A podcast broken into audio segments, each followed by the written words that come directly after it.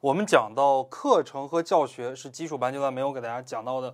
课程的话呢，主要是讲一个问题啊，就是我们课程应该如何来设置，应该设置哪些课程。而我们的教学呢，主要也是解决的一个问题，就是我们的老师应该如何来教这个问题。所以我们的课程和教学呢，其实也是一段关系。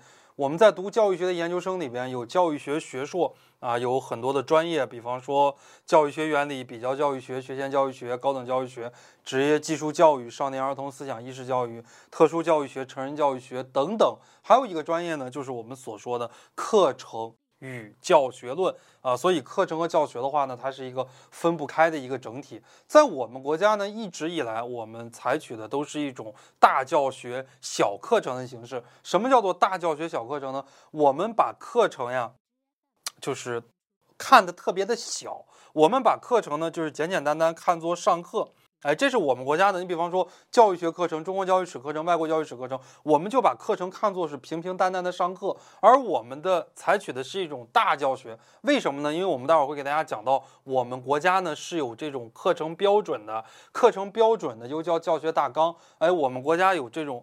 课程标准，任何一个老师你都必须得按照这个课程标准或者是教学大纲来讲课。